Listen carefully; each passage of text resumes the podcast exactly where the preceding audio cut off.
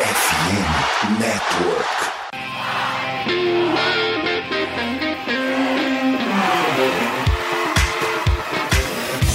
Doutrina! Doutrina! Touchdown, touchdown, touchdown, touchdown, Steelers!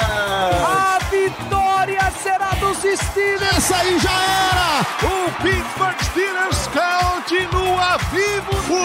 O Pittsburgh Steelers vira o jogo! Um dos maiores jogos de todos os tempos no futebol americano! A vitória do Pittsburgh Steelers!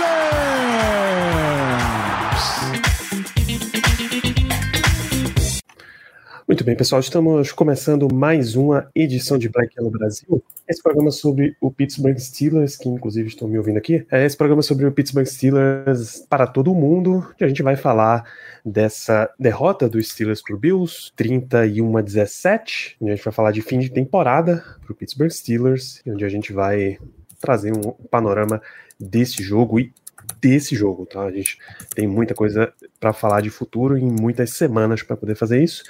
Enfim, sou Danilo Batista, seu host nesse programa, com a presença dos meus amigos Germano Coutinho. Muito boa noite, Germano. Boa noite, Danilo. Bom dia, boa tarde, boa noite a todos os ouvintes do Black Yellow BR. É isso aí, calma, calma. Era só para manter o suspense, rapaz. Uma boa noite, Léo Lima. Boa noite, meu amigo. Era só pra, era só para manter o suspense, rapaz. Tenha calma. Ah, Agora sim. Boa noite, Danilo. Uma bela noite, Germano. Pessoal que tá chegando no chat. A bela noite não, né? Mas uma noite. Uma noite, definitivamente. São agora 9h51. É, Danilo. Fim de temporada. Léo, alguém já falou que você tá lembrando que você tá lembrando o nosso queridíssimo Andy Dalton, sendo que, claro, numa versão muito mais gostosa, com esse cabelo. Dar é foda. A amizade, né, bicho? Os caras ata atacam assim sorrateiramente. que coisa Eu esperei absurda. até chegar no ao vivo para fazer esse comentário. Não, tu foi bem nessa. Tu foi muito bem nessa. Não, Meu Deus do céu.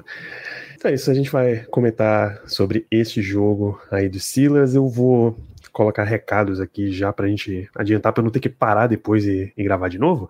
Lembrar vocês lá de BlackYellowBR, porque mesmo quando a temporada acaba, a gente conver- conversa, conversa e levanta muito assunto sobre os Steelers, porque a NFL absolutamente não para. Então, Twitter, Instagram e Telegram, arroba BlackYellowBR. Aqui na Twitch a gente tem algumas lives pra fazer ainda antes de, de encerrar a, a cobertura da temporada 2023. tá? Então tragam o seu follow, tragam sua inscrição, tragam seu sub, tudo isso ajuda um monte a gente nesse projeto. Os podcasts entram para todos os aplicativos, basicamente.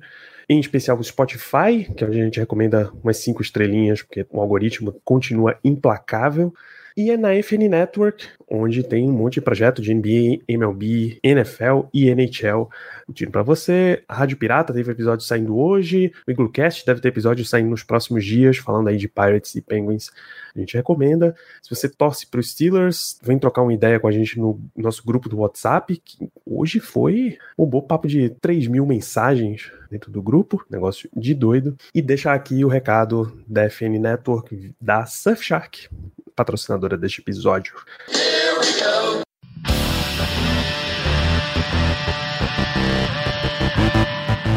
Hoje em dia todos os teus dados estão na internet, né? A gente tá sempre conectado, então CPF, data de nascimento, telefone, número de cartão de crédito, tá tudo salvo por aí.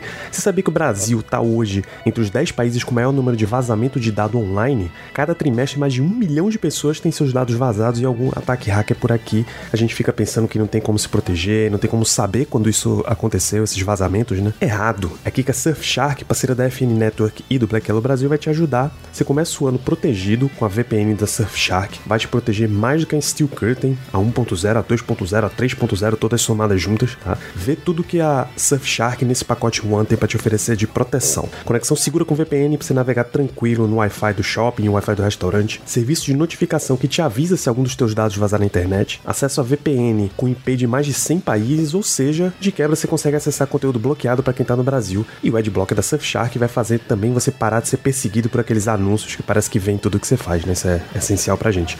Surfshark é muito fácil de usar e com uma assinatura só você tem todas essas ferramentas e proteção em quantos dispositivos quiser. E para você que tá ouvindo aqui o Black Yellow Brasil, tem 80% de desconto no melhor plano se você assinar Surfshark nesse mês com o link que tá aqui na descrição do episódio. Desconto que consegue chegar até 85% reembolso grátis em até 30 dias. Se você não quiser, clica agora nesse link da descrição, vai conferir os planos a partir de 10 reais por mês e os benefícios da Surfshark. Muito mais que VPN, a Surfshark vai ser a sua defesa de elite na internet.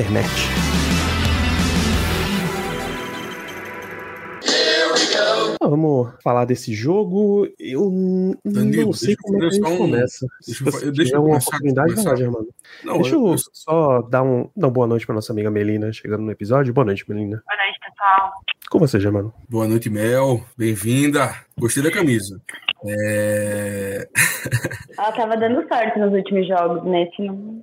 Ô, ô, Mel, tu sabe passar a bola? Estamos precisando de ter a vaga lá de QB no Steelers, tá? Se quiser aí. Olha, sei passar número bola. 5, dá pra, Eu dá pra digo jogar. mais, eu sei passar bola, eu sei chutar. Cidade Panther. Ó, 2 e 1, um, tá? Ó, vamos começar o programa. é, ou melhor, antes de começar né, o programa propriamente dito, eu queria fazer um comentário. Rapaz, eu fiquei estupefato agora com a mensagem do nosso amigo Diabrico Achou Dantas aqui no, no chat, dizendo que. Cadê a mensagem dele, rapaz? Eu só achar aqui. Que não sei se pode.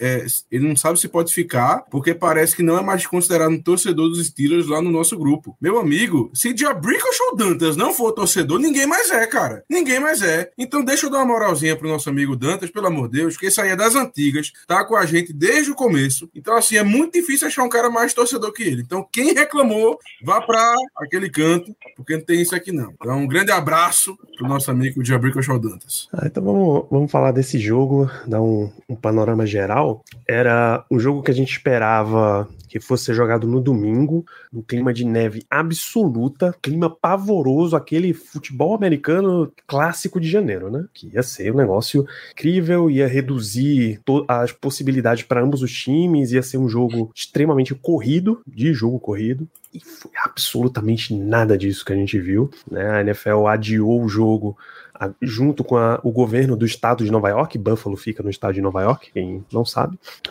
não exatamente por temperatura, não exatamente pela neve, mas porque não dava para chegar no estádio. O estado de Nova York tomou uma restrição de viagens dentro dele, tá? Então o Steelers não podia entrar no estádio de Nova York para disputar a partida. O- a equipe da CBS, Tony, Tony Romo, Jim Nantz, eles falaram na transmissão, eles ficaram presos dentro do hotel por três dias, não podia sair de dentro do hotel, porque o negócio tava pavoroso do lado de fora. Então, a situação estava seríssima por questões de segurança. O governo de Nova York pediu adiamento de um dia. E esse adiamento de um dia fez completa diferença no clima da cidade. Hoje o sol, Danilo, caralho, hoje o sol saiu, o, o gramado tava verde, tinha visibilidade, tava um jogo normal. E aí, Danilo, aí um eu- jogo normal. Aí eu lhe faço uma pergunta, Danilo, uma pergunta muito importante. Como é que os caras, depois da nevasca daquela, conseguem deixar o estádio próprio para um jogo de futebol americano e o esporte não consegue segurar uma chuva na Ilha do Retiro? Me explica isso aí, por favor. Porque o esporte não paga 20 dólares a hora pra galera ir com balde lá pra tirar a água do, do grado. Porque o Highmark Stadium não, tem 3 metros de argila embaixo do gramado, já, mano. Essa, Não, essa é ali é diferença. complicado. ali é Aí- complicado. Ter a arquibancada, em cima do mangue.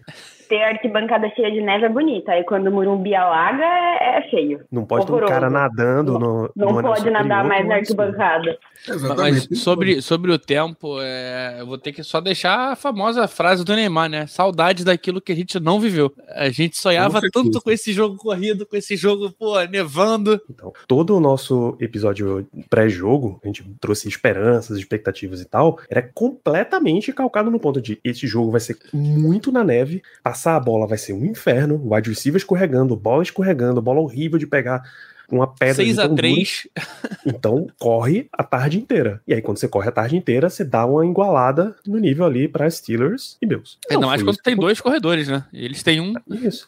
Ah, quando isso não aconteceu, cara, o Bills não ativou o Leonard Fournette. Tem noção, eles podiam ter ativado o cara do Practice Squad antes de saber que ia estar desse jeito o clima. Não ativaram. Então, foi para um jogo normal e num jogo normal fez a diferença do que foi o Steelers 2023 e o que foi o Buffalo Bills, especialmente nessa reta final de 2023. 23. O o Bills abriu 21 a 0. O ataque dos Steelers, que estava com Mason Rudolph como quarterback, pela mão quente, isso são palavras de Mike Tomlin, não é só a realidade, esfriou completamente, não teve nada. Na hora que o time teve a sua oportunidade, levou a bola até a red zone, uma interceptação dentro da end zone, tá? Um passe qualidade questionável, e ali acabou 21 a 0. Esquece, os Steelers ainda deu uma igualada, ficou o quê? 24 a 17, né? Uma posse de bola, mas o Bills rapidinho reverteu. A corrida do Josh Allen para touchdown. Com muita ajuda do Miles Jack. Com muita ajuda do Miles Jack, preciso. A corrida para 52 jardas do Josh Allen para touchdown, livre, quebrando tackles e a galera olhando pra ele correndo, aquela foi a última pá de calpo. A partir dali, o jogo era só é, americano chama de gravy, né? O molhinho que eles botam em cima do, do purê de batata. Aquilo era só complemento do jogo. Não tinha mais o que, o que fazer dali em diante. Então, o que.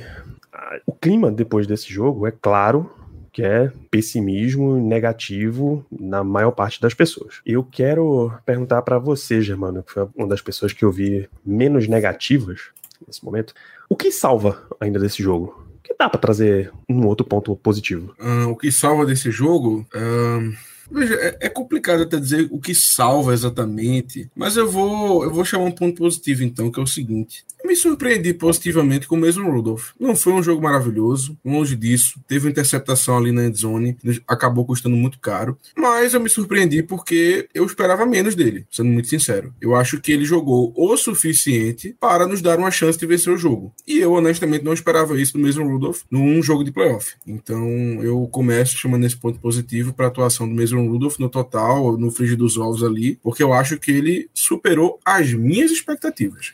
Posso só. Não é nem. Eu não diria nem acrescentar. Eu diria talvez é, pincelar o, o ajuste. É, acho que o fato de dois TDs passados é, é, o grande ponto positivo do jogo, que era algo que a gente não fazia desde quatro jogos atrás, do primeiro jogo do Rudolph, não foi? Acho que O primeiro não. jogo do Rudolph foi quatro jogos atrás, exatamente. Foi, foi isso. Foi, foi. Então, e antes disso eu não fazia, sabe, sei lá quanto tempo com o Kenny Pickett. É, mas, cara, é, eu acho que ele fez um jogo ok. Tipo assim, ele fez, ele fez o mínimo que se espera de um quarterback da situação Ele é um dele. né? quarterback reserva. Ele É isso. foi o terceiro quarterback por muito tempo. Assim, acho que hoje ele. quarterback reserva. É isso, ele fez o que um quarterback 2 consegue fazer num, num jogo de playoffs. E eu acho isso ok. E, Ninguém aqui cara, tá dizendo que mesmo Rudolph é a resposta, que é o futuro. Não é, É, isso. pelo amor de Deus. A gente só tá falando que, dentro do que a gente esperava, dentro do que foi o jogo, ele foi bem. Ele teve lances ruins, claro, logicamente, mas também teve lances bons. E, de novo, eu foco muito nisso. Ele nos deu uma possibilidade de vencer o jogo. Ele fez isso. Não conseguimos por outras questões, mas ele nos colocou em uma situação que nos deu uma possibilidade de a gente vencer o jogo. E eu não tinha como pedir mais a isso do que, do que. Ou melhor, eu não tinha como pedir mais a ele do que isso. Não, eu, eu te- tem mais pontos positivos. É, Pat Frymouth, apesar do fumble, fazia tempo que a gente não via um jogo do Apareceu. Frymouth sendo bem Apareceu. usado. Ele apareceu, foi o, foi o líder de, de jardas do time. É, Deontay Johnson fez um bom jogo, apesar de, de ter tido poucas bolas. Hoje o Pickett foi o líder de target, seguido pelo Frymouth, Deontay Johnson terceiro. É, Deontay conseguiu algumas boas jogadas. e é isso. O, o Pickens também, apesar do, do, do fumble também, depois ele conseguiu boas bolas. Ele pegou duas bolas no ar que era pra ter interceptação. Sim, ele, te- ele teve um drop depois dentro da endzone, né? Teve. É, é que é uma bola difícil, é uma bola difícil. Não, era uma bola difícil e tava muito gelada, né? Então a bola devia estar muito dura pra ele agarrar aquela bola com uma mão só. Mas assim, era recepcionável. Lá mas ele- eu não tô crucificando ele por isso. Entenda, esse- no programa de hoje, entenda, no programa de hoje, eu não, eu, eu tô, eu tô bem relax, tô bem tranquilo, então assim, não, não esperem muita análise, quer dizer, vai ter, né? Mas não esperem análises sérias minhas o tempo inteiro, não. Não, mas eu tô tentando pensar em algum nome de defesa, talvez Elando Roberts na defesa. O, o Hayward eu achei que jogou bem. Hum, não, não acho, não, sinceramente. Eu achei, eu achei que ele parou bem no jogo corrido. Eu não vou dizer, eu não vou te dizer que ele foi o pior da defesa, longe disso, mas é porque tem um problema com o miolo da, da linha defensiva. Como eu até comentei com o Léo ah, antes do programa começar, cara, ah, era ridículo como a linha ofensiva do Bills, principalmente o miolo, ganhava toda jogada, pô. Toda jogada eles conseguiam deslocar os nossos jogadores de linha defensiva, seja o Hayward, seja o Benton, seja o algum Job, enfim, o meio ficou muito fragilizado. Eu não acho que ele realmente teve uma partida ruim, o Cameron Hayward. Ele teve alguns stops, alguns tackles for loss, mas eu, é, eu, não achei que foi também uma partida boa dele, não. Mas assim, é justo. Ah. É justo. É, não, eu mas acho que... acho que o Orlando Robert faz mais sentido, talvez. É, ele foi ok, ele apareceu, é, teve bastante tackle, teve uma. Um passe que ele, ele salva um touchdown do Kincaid. Pô, lindo, Isso. lindo, lindo. Uhum. É, mas que, foi um jogo. Talvez. É porque, cara, o Golden, talvez. É, Golden e Highsmith não foram tão bem no jogo terrestre. Golden teve um sec. Os dois tiveram um sec. E três um tackles. Pra cada. É, é que. É, é menção honrosa, né, Léo? Menção honrosa, né? Menção honrosa, é. pode ser. Menção honrosa. Tem um ponto positivo que a gente não comentou, que pelo menos eu acho que foi um ponto, um ponto positivo, que é o Jalen Warren. Um cara que eu acho que jogou Sim. bem. Jogou bem, eu correu bem. Também. Não é não, Mel. Correu bem com a bola. Eu achei também. Muito foi melhor que o Nadi, por exemplo, nesse jogo. Que fazia tempo que o Nadi estava é... vindo melhor que ele. Nossa. O Nadi estava muito marcado, a nossa linha ofensiva não estava ganhando nada, então as corridas pelo meio estavam muito difícil. Mas eu achei. As corridas do War entraram melhores, então eu achei que ele jogou bem. Deixa eu só passar um pano pro Nadir Harris. São oito corridas para 38 jardas. Pô. É muito pouco, né?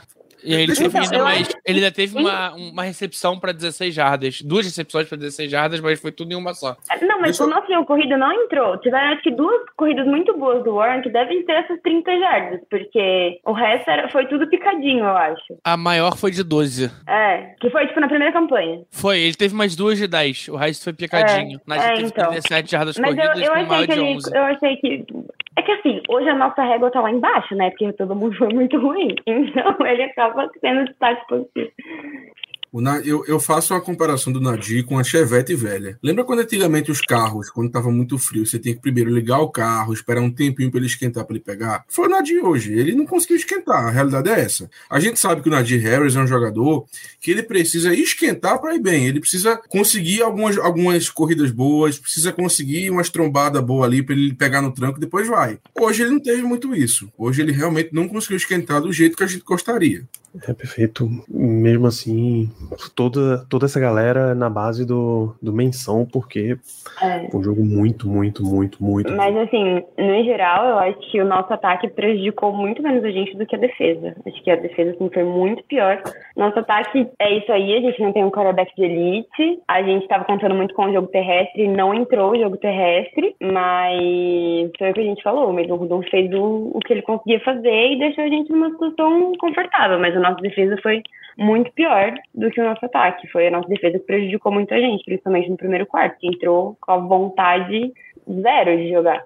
É, é, eu, eu só mudaria só um pontinho da tua frase. É, não acho que precisa de um QB elite, tá? Acho que um QB top 15 é o bastante para você conseguir levar um time para uma final de conferência, que seja. Concordo, concordo. Acho que, porque hoje em dia, cara, tem muito QB muito bom. Então, tipo assim, Dak Prescott te levaria pra uma final de conferência pelos Chiles? Acho não, que sim. Não. Acho que não. Acho que ganha, ele não ganha não, é porque ele tem, ele tem um, um, problema com, com, com playoffs. E a gente não é um time tão organizado que, que ajudaria ele.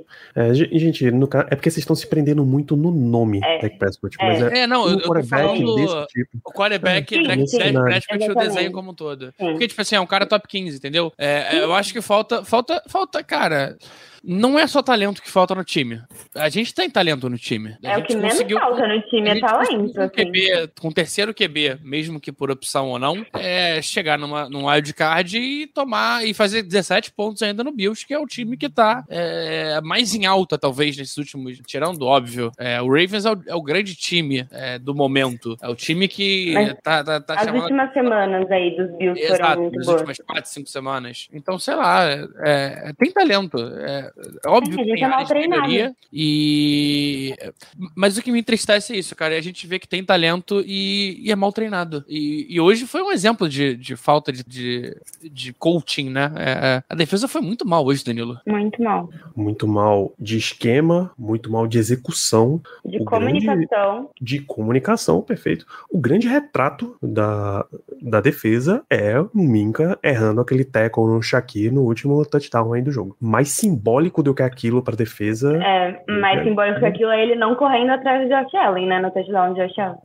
O bicho Eu nem. Eu, pesou, eu, eu, pesou demais. eu até é discordo. que assim, sabe por quê? É que a gente tá esperando uma jogada de alto nível de um jogador de alto nível. Eu não tô pedindo pra Michael Walker fazer esse tipo de jogada. Não tô pedindo pra Miles Jack vir do sofá e concluir essa jogada. Minka Fitzpatrick tava com os dois braços ao redor do cara e ele deixou o cara sair e ir pra touchdown, pô. Ele só empurrou, ele não derrubou o cara, não fez nada. Não. Quase que ele caiu para ficar. A gente já viu alguns exemplos dele próprio indo pra teco com o ombro, pô. Sim. Acho que ele tá As pessoas reclamando. Eu não sei se vocês lembram. Esbarrando no cara e derrubar. O jogo contra o Browns, cara. As pessoas falando que o Minka era um, te- era um tackler sujo. Que ele tacleava de uma maneira pra machucar, pra não sei o quê, que ele era muito violento tacleando. Esse é o cara violento? A gente tem a imagem aí, Danilo, do lance é, que virou o- que virou TD. É, é- é, cara, é, é- é triste. É triste. A gente vai ter muita. A gente, a gente, vou até levantar essa bola aqui já. A gente não vai falar muito de off-season aqui ainda, porque, cara, a gente tem, a gente tem quantos meses pra falar de off-season? Sete meses de, off-season pra falar. Seis meses de off-season.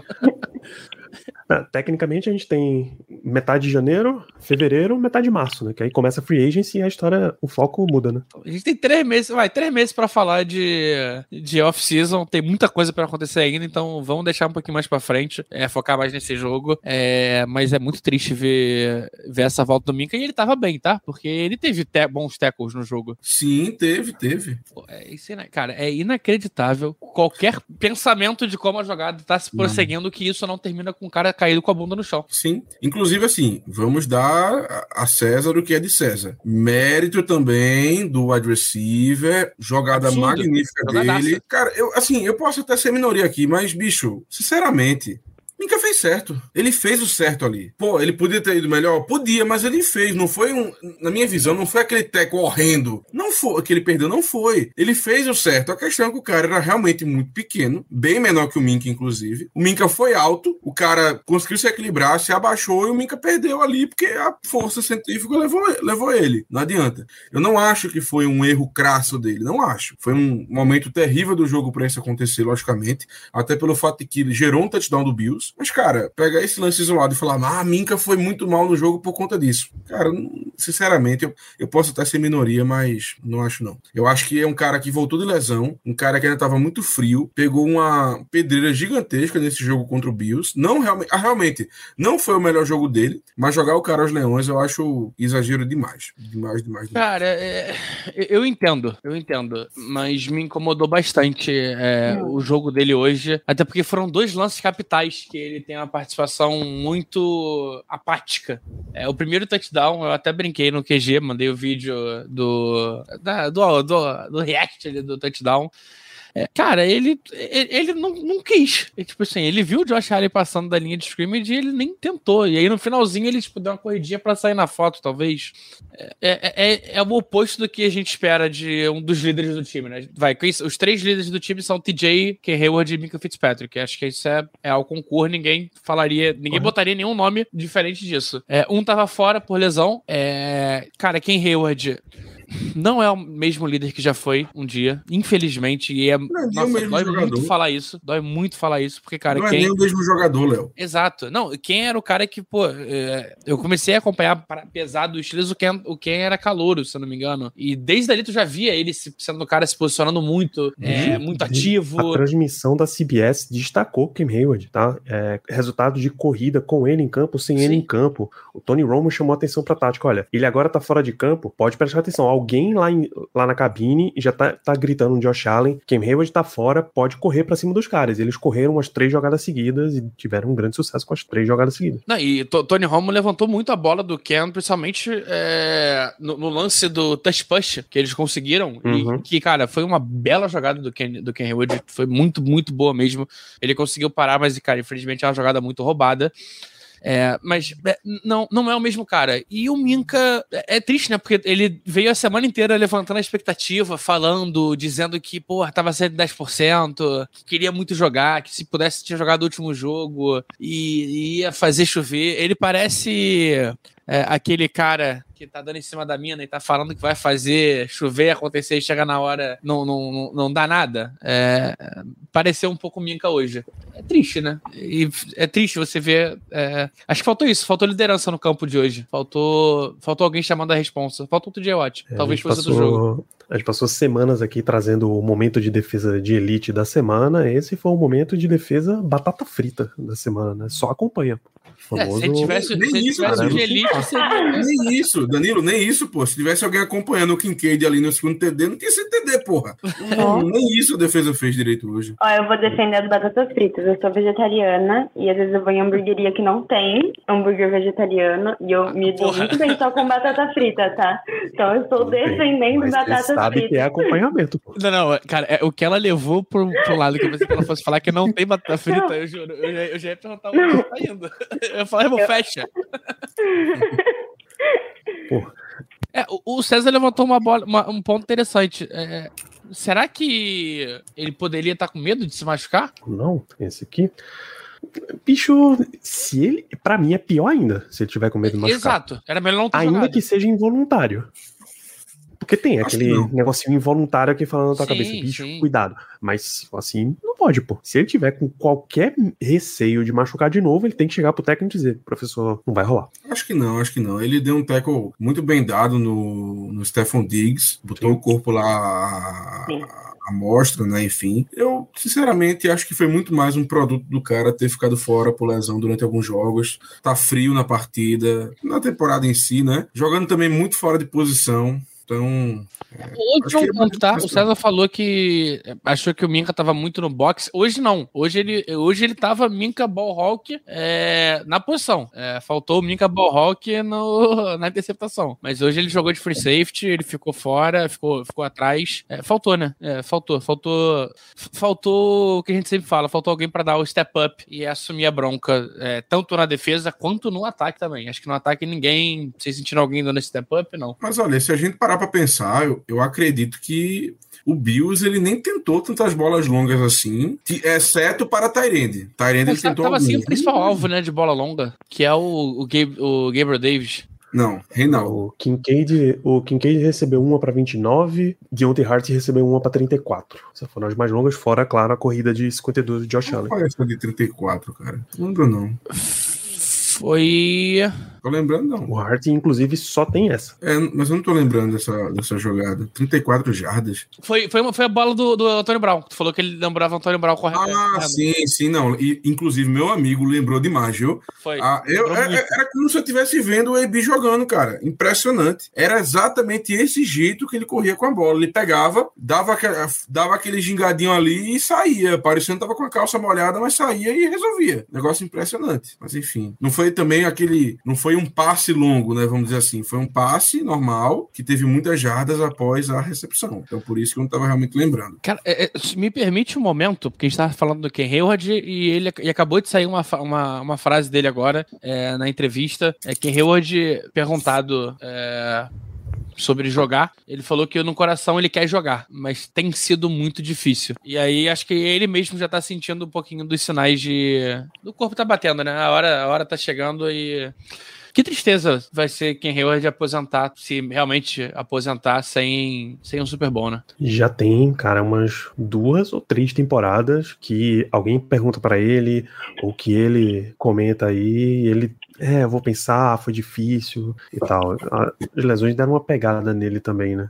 É, o Mark Aboli, do The Athletic, falou sobre isso essa semana, disse que ele consegue ver até o contrato ganhando uma extensão até antes dele ser cortado, por exemplo. Então, ou que chega pra galera e diz, realmente estou aposentando, ou não imagino que isso vá acontecer de forma um corte, por exemplo, que um monte de gente tá pedindo. Não, E aí é lidar com, a, com o, salário, o salário dele, e obviamente esse é um assunto que a gente vai discutir bastante. É, a gente está em pontos negativos. Na verdade, a gente, a gente oficialmente está em pontos negativos. Dá 60 segundinhos, a gente faz uma pausa pela Twitch. Hum, deixa eu ver, essa daqui já foi. É a única pergunta digna tá, nesse ponto é do nosso querido Dantas. É crime também pedir Harvin fora do time sem direito nem a pré-temporada? Esse é um ponto negativo violento, cara. Eu, assim, eu trago até aqui no intervalo pra porque é facílimo de responder. Eu quero, eu quero responder, por favor. tá? É igual Eu- aquela eu- pergunta: é crime amar demais? Pelo visto é, né? Foi inacreditável. Ah, tem, tem mais alguma pergunta pra gente responder ainda Germano nessa- nesse de- momento? Eu, eu, pre- eu preciso tirar do meu peito, velho, na moral, isso aí. Então, Eu saque é tua. O microfone é teu. Cara, é assim. Ah, Calma, Diga antes de você falar, só trazendo o número aqui pra você, pra te, pra te dar aquele, aquele up ainda. É, o, o Buffalo teve uma média de 48 jardas por punch, Presley Harvey teve 4 punch, uma média de 38,5. Ele teve um punch de 30, um de 35, quer dizer, um de 30, um de 31, um de 41 e um de 53, 52. 52. Sim, por aí. Eu tô, eu tô catando aqui, mas acho que foi isso mesmo, 52. Hum, A minha, meu comentário é baseado na memória do Jim Nantz falando. Isso, é 51 jardas, é o mais longo dele. Olha, é. Sincero, eu, assim, eu vou ser muito sincero, tá? Vou ser muito sincero mesmo. Talvez a. Talvez o principal. E por favor, me entendam o que eu vou falar agora. A gente sabe que o Tomlin, ele tem seus pontos positivos e pontos negativos feito todo mundo, tá? A gente já falou aqui diversos pontos positivos dele e também diversos pontos negativos. Mas para mim, Germano, o principal ponto negativo dele nessa temporada, apesar de tudo, apesar de tudo que rolou, é continuar insistindo no erro que é Presley Harvin the Third. Porque, cara, é, a gente pode, eu acho que a gente pode discutir todos os outros. Ah, demorou muito com o Trubisky, devia ter tirado mais cedo. Oi, Léo. Que o erro com o Matt Canada? Eu te pergunto. Qual o erro do Matt Canada exatamente? De De ter manter o Matt Canada. Cara, honestamente pior e vou, e vou dizer o porquê. Apesar de, claro, é, todos aqui termos defendido a saída do Matt Canada, é, o Matt Canada, ele até que em determinado jogo ou em determinado momento, ele até que conseguiu fazer alguma coisa. Vou dizer que ele foi bem, porque longe de mim, mas ele ainda conseguiu fazer alguma coisa. Conseguiu chamar uma jogada aqui, uma jogada ali, enfim, até que deu algum tipo de resultado, mesmo que não o suficiente para ele manter o cargo, como foi muito bem feita a demissão. Mas eu acho pior porque Porque é mais fácil demitir um Panther do que um, um coordenador ofensivo, Não. talvez.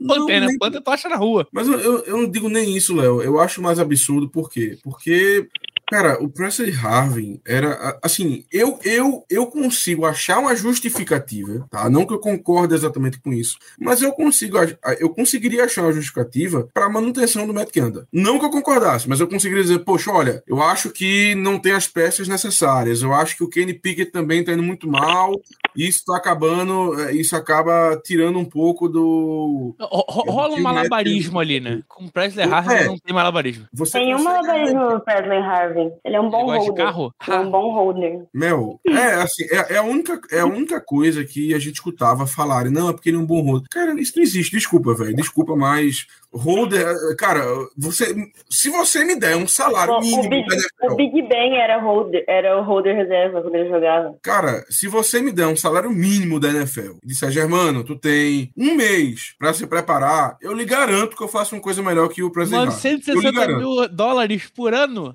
Bicho, Meu eu lhe amigo, eu garanto. seguro, eu seguro tanta bola lá, ele. Não, não vai ter mais essa conversa. E ainda aprenda a, dar point. Veja, é- é- é- chega a ser realmente ridículo é, dizer, ah, porque ele é um bom holder, meu amigo. Qualquer um, qualquer um, se você der um mínimo de treino pra ele, der um mês pro cara treinar, ele vai ser um bom holder, cara. Não adianta. Então, assim, eu conseguiria fazer um malabarismo, mesmo que eu não concordasse, pra defender uma permanência do Matt Canada. Eu conseguiria. Mas eu não consigo fazer isso com o Presley Harvin. Não dá. Não tem nada que eu possa falar aqui que vá ser minimamente aceitável para a permanência desse cara. Não tem como. É como o Léo falou. Não é a coisa mais difícil do mundo tu, tu achar um Panther. Não é. E mesmo assim o Mike Tomlin continuava a dar chances para esse cara. Eu não sei se por pena, não sei se tem alguma outra coisa envolvida que a gente nunca vai descobrir, mas não faz sentido. Não faz Se fosse sentido. futebol, eu falaria tantan. É sempre o tantan. Tantão, o cara que tem um, tira um tantan maneiro, puxa uma música de, de, de ouvido, mas não é, né? Então, Ou então, né, o, famoso haha, famoso haha. Aí também tem muito, rola demais. Não justifica, cara, não justifica. Então, assim, eu, eu já tô cansado de falar no Presley Harvey. Eu espero que, que, que essa seja a última vez que eu vou precisar falar no nome desse cidadão. Porque tem condição, não, cara. Sinceramente, não tem condição. É um, é um Panther que. Pô, é, é, tu trouxe a informação, Léo. Eu acho que é a informação mais. Que... Da PFF? É, da PFF. É, é, diga, por favor, Léo, a informação, que eu acho que essa informação ela exemplifica muito bem o meu sentimento com o Presley Harvey. É, eu sei que o pessoal não é muito fã da PFF, mas a PFF tem o Presley Harvey como o 37 Panther da, da liga. Tem Se você, 32 se você bota o mínimo, vai, o mínimo de 20% de, de snaps jogados, é, ele, ele, ele sobe pra 31. Vai, 31 de 34 totais. É, é difícil, né? Muito ele tem dois, é, tem dois Não, kickers. cara, kickers. O Nick Folk, que é kicker do Texans, e tem um outro kicker, acho que o Badley, que era do, do Chargers, talvez, não sei. Os dois têm um punch, e os dois têm nota melhor do que o Wesley Harvey. Não, e nesse, Não, tá nesse jogo. Nesse jogo especificamente, eu, tenho- eu também tenho que fazer um comentário que é o seguinte: poxa, todo mundo que viu o jogo, assim, dava pra perceber, né, que tava muito frio. Eu Acho que a sensação chegou a menos 20 graus Celsius ou algo próximo disso. Não sei se vocês vão lembrar, mas o primeiro lance do jogo foi o kickoff do Bills. E o kicker deles deu um kickoff muito ruim, muito ruim mesmo. A bola não chegou nem na endzone, teve retorno, aquela coisa toda. Beleza. Naquele momento, momento eu pensei, eita, vai ser um jogo muito ruim para kicker, para Panther, vai ser muito complicado. Beleza. Continuou o jogo é, e daqui a pouco o kicker do Bills começou a acertar os chutes sem maiores problemas. Claro que teve field goal errado e tudo mais, mas assim, conseguiu fazer ali pelo menos um negócio aceitável. E o Panther também, o Panther dando punts bons. Corta para Presley Harvin tendo punt de 30 jardas. E assim, 30, 31. Gente, desculpa, mas não dá. Não tem nem como botar só a culpa no frio. Você nitidamente via que o problema era o jogador. Então, assim, se o outro lado, se o outro lado conseguiu ajeitar de forma rápida, por que, que a gente não consegue? É o jogador. É o jogador que não tem condição de ser um jogador de NFL. Não. E, e não é nem aquela, aquele, aquele momento de porque a grama do vizinho é mais verde, não. É porque, cara, eles conseguem e a gente não. Tipo assim, é- é- a gente é tão ruim assim, sabe? Não que tivesse tido um jogo. Eu não lembro de um jogo. Teve algum jogo que o President Aqui ele foi ponto positivo? Teve um só. Teve um jogo só que eu lembro que me Mas marcou. por ser holder ou por, por ser punch? Não, acho que foi por punch. Chutando punch. Chutando punch. É aquela coisa, Realmente é- teve. E ele punchou, sei lá, umas três, quatro vezes, pelo menos. A gente até falou quando o Panther é destaque positivo, não é um bom sinal time. Mas eu não lembro qual jogo foi, mas eu lembro da situação. Nem a pau. Enfim, é isso. Presley Harvey é isso. É uma desgraça. É, é- eu, Contra eu o acho Raiders, que... talvez.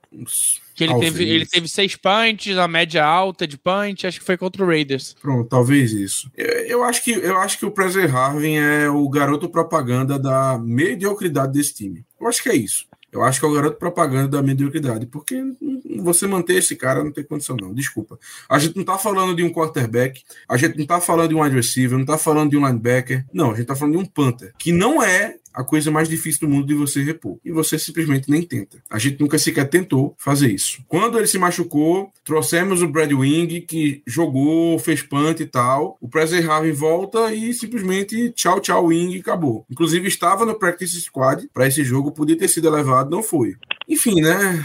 Tem, não tem mais muito o que comentar do Presley Harvin, não. Sem paciência. Perfeitamente. É, a gente tá em destaques negativos desse jogo. Mel, escolhe o primeiro da, da sessão de descarrego. Acho que a gente já falou de todos que eu precisava descarregar mesmo, que era do Presley E o Minka foi o que eu mais precisava descarregar. Mas também menção honrosa é o Miles Jack, porque a hora que eu acreditei, ele foi lá e matou o, o jogo pra gente. E assim, tudo bem, né? Que a quinta rotação de linebacker, mas. Mas a gente tinha um Cara, titular não, neles. não precisava. Foi? A gente tinha um titular, pelo menos, de linebacker. Fernando Roberts é titular, tá? aqui, mas o problema é o resto, né? Não, mas é só uma. Eu vou ser honesta, eu falo, nem prestei muita atenção nele no resto do jogo, mas foram dois lances, um seguido do outro, que eu tinha acabado de começar a acreditar. Foi no 24, E aí? 24 a 17. Foi o, o, Uhum. o drive do, do, do último touchdown, né? Isso. Eu, eu vou trazer Eric Howe, Danilo.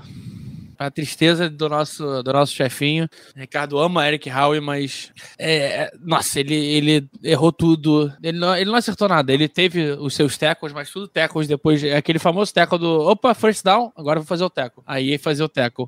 É, teve uma chance de uma interceptação que ele não conseguiu pegar por muito pouco, é, mas é, ele falhou em marcar o Kincaid, né? Kincaid não à toa foi 59 jardas, teve touchdown. É, e na vez que ele não tava no Kincaid, que ele tava no Dalton Knox, o que aconteceu? Touchdown no Dalton Knox também. Então, jogo muito ruim do Howell. Triste, triste.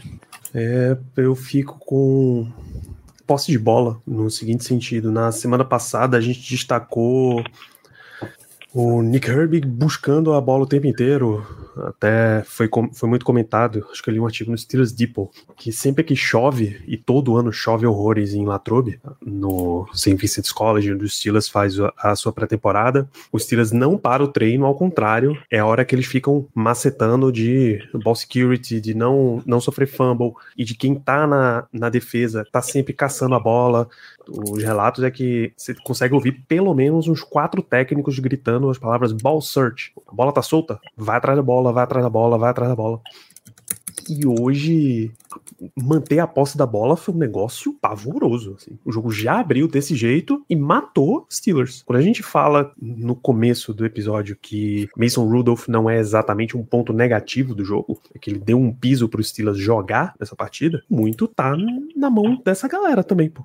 Os wide receivers que não, não mantiveram a bola o suficiente, porque foi uma do Frymouth que foi desafiada e mantida para os Steelers e uma do Pickens que foi revertida, que recuperada pelo Bills, né? As Isso. duas, se nota até uma, uma boa intenção, que é o jogador faz a recepção, vira para frente e mergulha para ganhar umas jardas extras. Normalmente isso é uma boa intenção. Nossa senhora, não dá nesse nível não dá, pô. Você mata a possibilidade do time. Aí você tem um fumble recuperado pelo Bills, um outro fumble não recuperado, mas que dá uma balada de confiança, uma interceptação dentro da end zone, o moral ali desmorona. Achei incrível ainda que o, o Silas tenha conseguido pegar o intervalo e dar uma arrumada na casa para tentar voltar no segundo tempo, tentar continuar a batalha no segundo tempo, mas pô, absolutamente não dá para você não ter esse tipo de segurança. A gente passou semanas sei lá, o segundo, terceiro ano consecutivo que a gente fala a questão do Deontay Johnson que faz a recepção, anda para trás para começar a andar para frente. No dia que os caras vão para frente, é fumble atrás de fumble, pô, muito difícil. É, é, é, é, quase que impossível você ganhar uma partida na NFL com o teu terceiro quarterback quando você perde, ou pelo menos não ganha, a batalha de turnover. É muito difícil, muito difícil. Então, assim, é a bola, cara. Tem que segurar a bola. A defesa, infelizmente, é, não conseguiu né, nenhum turnover, tirando, claro, o do field goal, né, que enfim, o field goal bloqueado, tal, recuperado a bola, mas eu tô falando de fumble, de interceptação e por aí vai. Infelizmente, não estamos mais com tanta sorte é, que nós estávamos no começo da temporada, porque, assim, tivemos oportunidades, tá? Pelo menos umas duas bolas ali que foram espirradas para cima e que, infelizmente, não tem ninguém perto para fazer a interceptação. Pô, e logo contra o cara que é piada, que a experiência de Josh Allen é pelo menos um turnover, né? Exatamente, exatamente. Exatamente. O, Josh Allen, segundo na liga com mais turnovers, 22, com 44 TDs. E só relembrando um pouco o que a gente falou no começo do programa é, sobre a questão do deck, né? Assim, hipoteticamente e tal, um quarterback top 15 na liga. Eu até ia fazer um comentário, mas como o papo passou, eu não fiz. Vou aproveitar agora.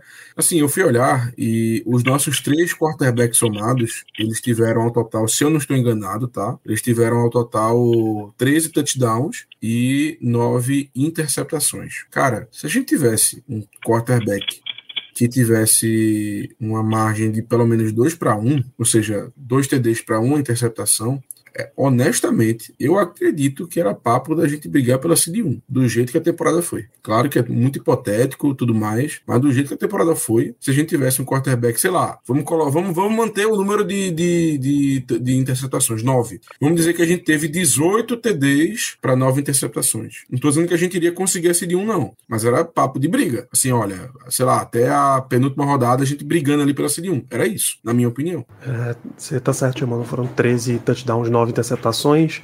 6-4 Kenny Pickett, 4-5 Mitch Trubisky, 3-0 Mason Rudolph. Isso, claro, temporada regular não, não conta playoff.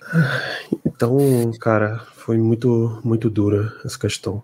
E aí a gente vai estar tá trazendo aqui destaques negativos. Por exemplo, a gente falou de tackling, a gente falou de manter a bola, segurança da bola, né? A gente falou de defender Tyrands, por exemplo, que foi até comentado na, na coletiva. Jogo corrido que não andou.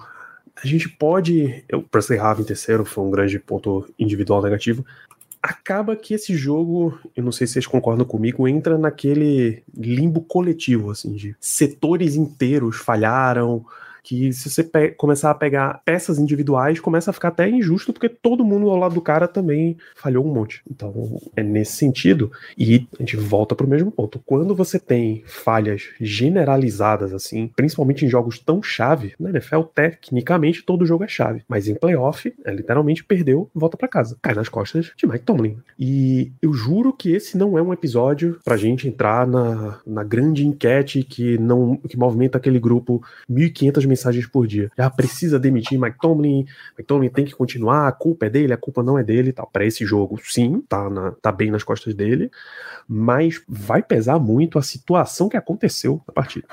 No pós-jogo, desculpa. Estava dando sua coletiva pós-jogo, chegou a falar de ah, agradeço o esforço dos meus jogadores. É, não conseguiram parar o Bills no início do jogo, os turnovers no começo do jogo foram uma grande diferença. Tiveram problemas em marcar Tyrande na segunda parte da temporada. E aí, o grande problema. Alguém perguntou para ele: olha, é a primeira vez na sua carreira que você vai entrar em último ano de contrato aqui nos Steelers. Ele olhou pro cara, pro ele jornalista. Ele tinha entrado em último ano de contrato? Ele nunca tinha entrado em último ano de contrato. Ele sempre ganhava uma extensão, pelo menos dois anos faltando. Ou é tipo, o próximo ano é o último, assim que encerra a temporada, já assina uma extensão. É, embora nunca tipo chegou assim, a ser assunto. É, em tese, até 31 de janeiro tá contando, tipo isso. Perfeito. E aí ele ouve a pergunta, fecha a cara e sai da coletiva. Eu, é um negócio de eu me recuso tanto a responder essa pergunta que vamos encerrar por aqui. Bicho, eu já vi perguntas é, que ele Nem se irritou pergunta, mais. Né? Nem terminou a pergunta, é verdade. Eu já vi situações que ele se irritou mais. E ele foi pro, pra argumentação, quase pro confronto verbal ali com, com o jornalista. Quando perguntaram há uns dois anos a história de ah, e esse contato de USC, você ser head coach lá? Olha, nunca diga nunca, mas nunca. Ele é, quando a pergunta não agrada, o Tomlin ele vai direto e corta logo a situação. Nessa ele foi embora da entrevista. É. Eu, eu não vou não vou levantar bolas nem nada, até porque a gente já teve duas. A gente teve duas histórias diferentes com o Mike Tomlin já esse ano. Sim. É, primeiro, desse ano não, né? Essa semana. É, Mike Florio, é, durante. Foi, foi no intervalo do jogo passado ou foi no intervalo. Não, foi, foi agora, no intervalo do jogo, do jogo sábado, não foi? Florio, é, durante. Na preparação ali pro jogo do Ravens, ele falou sobre o Mike Tomlin, que tinha uma, uma conversa ali de que estaria nas mãos dele, que ele iria conversar com a família. O Jay Glazer falou sobre essa questão, de que ele poderia estar cogitando dar uma parada na carreira. E são dois dos melhores amigos de Tomlin da mídia. É, mas hoje teve uma novidade, teve uma fala diferente, Danilo. uma não, né? Duas. É, primeiro, Tony Romo e G. Nemtz, é, durante a transmissão, eles falaram que conversaram com o Mike Tomlin e não acham que ele vai sair. Então, é, é, é, é óbvio que é diferente. É, eles falarem com o Mike Tomlin pré-jogo de playoff, não importa. Qualquer resposta que não fosse, não é momento de falar isso agora, tá errada. E aí eu tô falando, e seja eu querendo o Tomlin fora ou não, ele tem que estar tá pensando no próximo jogo. O próximo jogo é sempre mais importante. E agora, no final do jogo, Ken Hayward foi perguntado também sobre Mike Tomlin Tomlin disse que é, espera que ele volte, mas não é ele que toma essa decisão. Seria muito feio, mesmo, seria muito feio a última coletiva pós-jogo de Tomlin ser essa. É, pensando na imagem dele como um todo. É, Tomlin é um técnico Hall da Fama, first ballot, acho que isso aqui é indiscutível, né? Mas ele tem queimado. Já teve essa discussão. É, então, já, já falou disso. Mas a gente tem que ele tem queimado muito a imagem dele nos últimos anos. É, é, é muito triste é, o que tá acontecendo com o Tomlin. É, hoje, depois do jogo de hoje, pela primeira vez na história, é, o, é, um time da NFL perde cinco jogos seguidos de playoffs com excedendo 31 pontos ou mais. É a primeira vez na história que isso acontece. E aconteceu com o Mike Tomlin. São cinco derrotas seguidas desde 2016. 2016 ele ganha dois jogos, perde o, a final de conferência, não é? Isso isso para o É, final de Patriots. conferência pro Jaguars. Não, foi pro Jaguars? O Patriots. Não, foi, foi pro Patriots. Patriots. Patriots. E agora a gente perdeu a Divisional. Isso. E, e, e é triste para a imagem de um cara do tamanho do Tomlin é, é ver se queimando assim. E, cara, eu falo muito isso porque é, a gente tem muita gente nova, no nosso grupo de WhatsApp principalmente, tem muita gente, tem muita gente que come- tá começando a acompanhar os Steelers agora, é, não, nem viu Big Ben, nem viu é, Antônio Brown, Levon Bell, é, Mike Tomlin com aquele time que era fantástico, encantava todo mundo, Rich Miller é, e muitos outros times que vieram antes. E, e ter essa imagem do Tomlin de hoje é uma imagem é, que, como torcedor, machuca muito, sabe? É, eu fico muito triste em ver o Tomlin assim. Então, é, a gente não, não quer levantar essa bola agora, não é momento de falar um pouco é, disso, é momento mais de dor pelo que aconteceu né, nesse pós-jogo. Mas é, eu realmente espero que o McTominay é, sente com a família, converse e pense no que é melhor pra ele também, sabe? Como, não como, como técnico, ele como, como história e ele como pessoa. É, e, e torço muito pra que dê tudo certo com ele, porque é um cara que é, é o nosso head coach hoje. É, aqui tudo indica, é o nosso head coach até o final de 2020, até janeiro de 25, né? Fevereiro de 2025. E se ele voltar, eu vou torcer muito pra que o Tomlin consiga melhorar os problemas e, e resolva é, é, tudo que a gente sempre levanta dele. Mas eu espero mesmo que isso não tenha sido a última, a última entrevista dele pós-jogo. É, é muito feio terminar assim. Essa é uma semana que, para questão de saída de técnicos e tal, é fortíssima. A gente viu Bill Belichick sair do Patriots, a gente viu o Pete Carroll sendo promovido, deixando de ser head coach em Seattle. A gente Mike viu o Nick Vrabel. Saban aposentando em Alabama. A gente viu o Mike Vrabel sendo demi- demitido de Tennessee. É, Jim Harbaugh é, deve. é, não anunciou a saída ainda, mas tudo indica que sim. É, que voltará para a o NFL. De Boer, que acabou de anunciar a saída, tá? Que é por um. Aí é um motivo diferente, mas é o cara que acabou de ganhar o college football. Ele anunciou saída pra ir pra Alabama. E a gente viu. Ah, não, né? Ser vice-campeão. É, ele foi Ah, ele vice foi pra- vice, desculpa. pra- pra Michigan. E a gente viu também ontem uma situação de que, de que até dirigentes que gostam de manter técnico muito tempo estão com as mãos atadas. O Mike McCarthy tá num cenário Ah, amanhã pesadíssimo. da- Amanhã vem. Sabe? É, Eu acho que a galera tá só esperando a amanhã reunião. de Black Monday 2.0, né? Acho que já, já pode. é, e de verdade, dependendo. Não, não que eu acho que vai acontecer isso, mas a gente pode estar falando de três demissões de técnicos, tá? Pra amanhã. Tomlin, Macari e. Siriane, talvez? Ah, mas Não o- acho, o, mas- O, o Tomlin não, né? O Tomlin não, porque... Não, O Tomlin não vai ser demitido. Eu, eu não, Não. acho que vai, mas eu tô Saídas, é ele que- quer dizer. é, saídas como um todo. Ele aposentando. Não acho também que ele vai aposentar agora. Acho que é loucura pensar que amanhã Mike Tomlin vai tomar uma decisão. Não tem a menor possibilidade. Meu amigo, não acho loucura não, viu? Eu acho loucura. Amanhã ele não vai Eu ele- Tomlin não é o cara que, que toma decisão de cabeça quente. A não eu- ser que já esteja decidido. A não Beleza. ser que ele já tenha conversado com a família dele e decidido que ele não vai voltar. E ninguém tá sabendo. Ah, mas aí ele teria saído agora, hoje. Não, não. Não? Não. Não. Eu teria Imediatamente após do jogo, não. Não? Não, com certeza não, cara.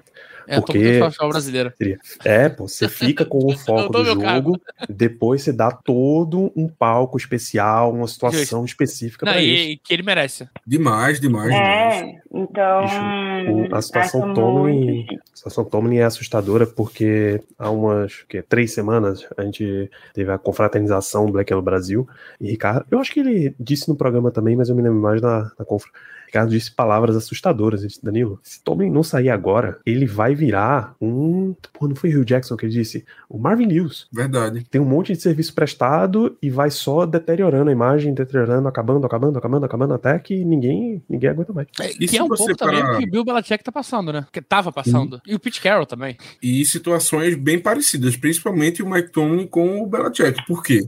Sim. Treinadores que tiveram muito sucesso com quarterbacks Hall da Fama e que agora se vêem numa situação que, primeiro, não tem mais aquele mesmo nível da posição de quarterback. O Patriots até muito pior que a gente, na minha opinião, porque o Mac Jones, enfim, não tinha condição. Não que o Pickett tenha ido muito melhor, mas, enfim. E vem a possibilidade da sua história ficar manchada por conta disso. A do Belichick eu acho que já ficou manchada, não que vá é, assim, mudar em muita coisa o legado dele, mas manchou porque o cara, o Tom Brady saiu depois disso. Mas na hora que ele sai, limpa tudo, Germano. É, eu acho que, tipo assim, daqui a uns anos ninguém vai lembrar disso. Isso é É, de- de- dependendo de como ele vai no próximo trabalho dele, né? Se é que vai ter. É, tem isso também. Ah, eu acho que, eu acho que vai, que aquele ali, aquele ali vive para trabalhar. Mas, Mas enfim. é- é- eu, eu só acho que é um pouco diferente, porque, cara, a gente tá falando do Belichick, ele tem seis anéis já. Sim, sim, sim, sim. Querendo ou não, Tomlin tem um como head coach e um como coordenador defensivo, ou como, não, como DB coach. DB DB Coach. é. Coach, lá do Tampa Bay. Mas é um como, como, como head coach. É, Uhum. a, a imagem do Tomlin é mais frágil do que a do Belichick. Posso ser maldoso? Posso.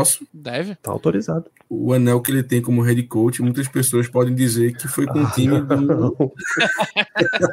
Achava que você ia ser maldoso criativo, pô. Cara, eu pensei que ele foi. Já viram aquele Que vídeo é do, do, do Baiano cantando a música? O anel que eu te dei lá, ele. Deu não, lá ele. Não, não, viram? pelo amor de Deus, pelo amor de Deus. eu falei, pelo qual amor de Deus. Eu Muita gente fala que o Tommy ganhou, ganhou o Super Bowl com o time do Bill Cowher, né? Não tô dizendo que foi, que foi isso exatamente, mas. Não, mas, mas é isso que eu tô falando. É, o Tomlin, é, ele tem uma imagem muito forte, mas é uma imagem mais fácil de você falar mal do que um Belichick, que tem seis Ah, anéis. com vai falar mal do cara e falar o quê? Ele fala, ah, irmão, eu tenho seis anéis. Eu- eu- uma, uma mão é pouco. Exato, exato. Terceiro mais vencedor na história da NFL, maior número de, de Super Bowls. E aí? É, é- é- esse foi o momento. E aí, voltando pro, pra entrevista, esse foi o momento mais. é, Não é complicado, mas o momento mais. que mais arranhou a imagem de Mike Tomlin. Hum, É porque tá, muito- tá muito cedo, né? Tá muito quente a situação. Acho que sim. É Acho possível que que sim. sim. É que- O Tomlin pra, Tomlin pra Tá gente muito tinha a imagem de encantador de serpente. O cara que sempre consegue, na conversa, tirar, o, tirar a atenção dele. Mas essa, porra.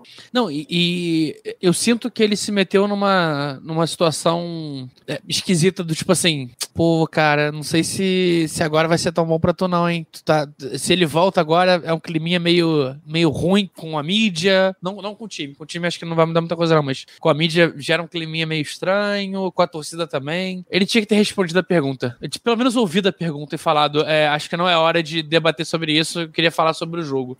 Isso, É- Essa resposta padrão já, já tirava qualquer tipo de problema pra ele no futuro. exatamente. Triste. E isso num ano em que saiu uma pesquisa em que ele foi votado o técnico para qual mais jogadores queriam jogar. Mas é isso. Será, será que essa imagem se mantém para ano que vem? com Não, para ano que certeza. vem. Para ano que vem. Com certeza, com certeza. Absolutamente. Cara, jogador não tem problema com o Mike Tomlin, longe disso. Longe disso, longe disso. Sinceramente, o, o, o- o que eu acho que o Mike Tomlin podia fazer é adotar o, o mesmo estilo que o Dan Campbell tá fazendo lá em Detroit, que é o seguinte.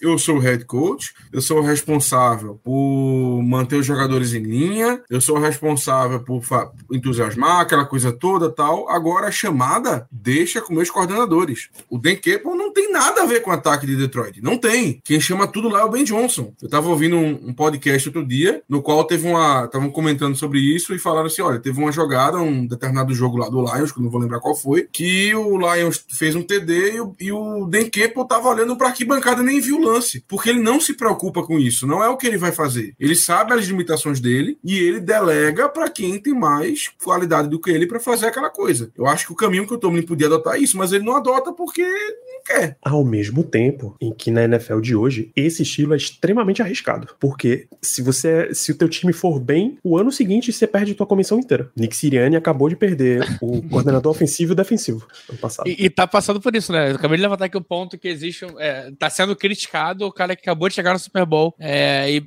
não vou botar a montar de dinastia, porque uma dinastia é mais complexo, mas ele tá no caminho pra isso, sabe? E perdeu O- tudo. É, o famoso perdeu tudo e olha no que deu. O Baltimore Ravens teve a melhor campanha aí da liga e tal, deve ter o MVP. Vai perder os dois. Todd Monken vai ser ultra entrevistado, Mike, Mike McDonald vai ser McDonald não esquece. Pra mim, eu, eu botei até no chat como foi o que tava falando sobre head coach com mentalidade defensiva. Pra mim, é o, o grande nome da Free Agents, tá? É, se Defensiva. é. inclusive o Steelers fosse atrás de um head coach, era pra mim o primeiro nome que eu queria que o Steelers entrevistasse. E olha que eu sempre levanto a bola de, de cara ofensiva. Eu- eu- Mas enfim, eu- é, é difícil, não é tão simples. E, cara, Shanahan, Shanahan todo, todo ano perde os dois. O que, que Shanahan tem dois, né? O Shanahan é o coordenador ofensivo, mas ele tem pass game e run game, ele perde os dois. Perde o pass e o run game. E não só isso, às vezes ele perde, sei lá, o técnico de 2022, o técnico de jogo aéreo era Bob Slowick. Ele foi contratado para a comissão técnica do cara que era o coordenador defensivo dele, Demeco Ryan, tá? E nesse mesmo ano, se eu não me engano, eles perderam também é, um cara de. Um, um- um dos possíveis nomes pra GM. O Adam Peters acabou de assinar com o. Não, não, ele foi agora, mas teve no ano né? passado, nesse ano passado, do Demico Rice também teve mais um, eu acho, também, que foi nessa leva. É, ou seja, é um, é um time que todo ano, cara, todo ano o, o 49ers tem, ganha três escolhas de terceira rodada compensatória. Mas Eles por que isso. Léo? Porque Por eles têm todo um trabalho de coaching staff, de criação de coaching staff, Exatamente. é todo uma cultura. Volta uma. O Mike McDaniel era o coorden... em 2021. O Mike McDaniel Sim. era o coordenador ofens- ofensivo. Hoje ele é head coach de, de Miami. O Bob foi um, Slowick era e foi um que, assistente. por, é, eu sei que é meio espanta, mas ele, pelo fato dele ter um pai negro, ele, ele valeu duas escolhas compensatórias. Duas, não é uma, duas. É, é, é tudo cultura. A gente tem uma cultura também. é, mas Ruim, a nossa cultura ruim. não tá dando certo. Ruim. Ruim, não, ruim. É, é, pelo Ruim, menos nos últimos 10 ultrapassada. anos Não, a, a cultura. Não acho que a cultura seja ruim, porque a cultura Eu é a mesma que o 49ers faz. A diferença é que o 49ers trabalha com boas pessoas na coach staff. Tanto que, cara, o próximo que sobe, no ano que vem, ele vai ser coordenador ofensivo, coordenador ofensivo em qualquer lugar. Esse ano, cara, esse, esse ano, o coordenador ofensivo de, de pass gaming deles é o. É o Kubiak, filho. Clint Kubiak. É o filho, então. É o filho do. Calma, o, o pai é o. Gary. Cli- É o Gary Gary Kubiak. É o pai, é. Ele é o filho Clint Kubiak. Cara, ele tem 37 anos, ele vai ser coordenador ofensivo na próxima temporada. Quer apostar? E ele era, ele era, sei lá, assistente do assistente do assistente há três anos atrás. É, E vai eu voltei subir mais aqui. um e vai, ser, vai 2020. sair na próxima. 2020, o coordenador defensivo do Niners era o Robert Saleh e o técnico de inside linebackers era o Demico Ryans. Saleh foi ser head coach no Jets e o Ryan subiu para coordenador defensivo. O ano seguinte, dois anos depois, aliás, ele pula para é, coordenador para técnico do 49ers. Mike McDaniel era coordenador de jogo corrido. O Mike LaFleur era coordenador de jogo aéreo. O Saleh vai para os Jets, leva o Mike LaFleur com ele. Mike McDaniel é promovido. No ano seguinte, ele vai Não, e embora. se você, se você quiser voltar mais ainda, tem aquela famosa comissão, que era, era coordenador ofensivo Mike Shanahan, QB coach Mike, é, McVay. É o, é o Washington é Redskins Washington, né? 2013. Era o Washington, é. É, e Então- sobre o só essa do Kubiak, o Kubiak ele, ele veio de fora. Por um, é, tá vendo? É, é um caso raro que eles pegam um cara de fora e o cara sai. Mas, de novo, é, cultura é parecida com a nossa. A diferença é que eles trabalham com pessoas boas e a gente não tá trabalhando com pessoas boas. Cara, não, É não o, é o que estilo que tá, tá funcionando na NFL hoje em dia. É o Sim. deles. Complicado porque você pega os últimos 10 anos e, sinceramente, o único técnico de, de posição, ou no geral mesmo, que a gente tira no, tira no Mike Thomas, né? O único técnico que a gente pode dizer assim, poxa, esse cara aqui foi um cara de destaque na liga. Foi o Mike Munchak. Só, só, mas nenhum outro. Nunca, nunca chegaram a ser. E mesmo assim, É, cara, uma- um pinguim. Peraí, você tá dizendo o cara que era destaque veio pro Steelers ou o cara que Não, saiu do não. Steelers pro Não, destaque? cara que, daqui. que, que daqui, que nos Steelers, ele conseguiu ser um destaque na liga. Um cara que você fala, pô, esse cara aqui ele, realmente. Brian Flores. Mas mesmo assim, não, Mas não é cria do não dá pra dizer que ele pegou. isso, É, pra não dizer é cria. É, mas foi um ano só. E, e foi, e foi mais uma decisão errada, porque ele saiu daqui. Ele poderia ter sido de- defensive Isso. coordenador aqui. A gente contratou o pior, trouxe Não vai.